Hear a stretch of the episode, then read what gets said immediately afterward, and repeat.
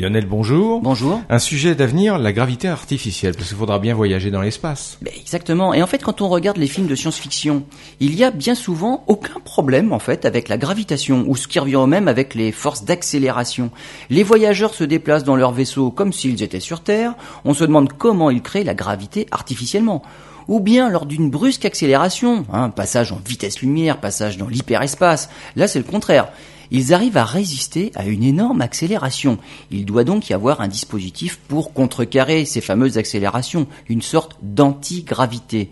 Il n'y a que dans les films comme Interstellar ou bien 2001 l'Odyssée de l'espace que l'accent est quand même mis sur la gravité artificielle par la rotation du vaisseau sur lui-même, une option quasiment incontournable, par exemple pour un voyage vers Mars. Une idée simple, mais qui pose des problèmes physiologiques, notamment une désagréable impression de vertige ou de chute. Une équipe de chercheurs de l'université de Boulder au Colorado vient peut-être de trouver la solution. Il suffit de s'entraîner. En fait, avec des séances de durée de plus en plus longue dans une capsule en rotation, d'abord un tour par minute, puis progressivement jusqu'à 15 à 17 tours par minute, l'oreille interne s'habitue à la rotation et les effets indésirables s'estompent.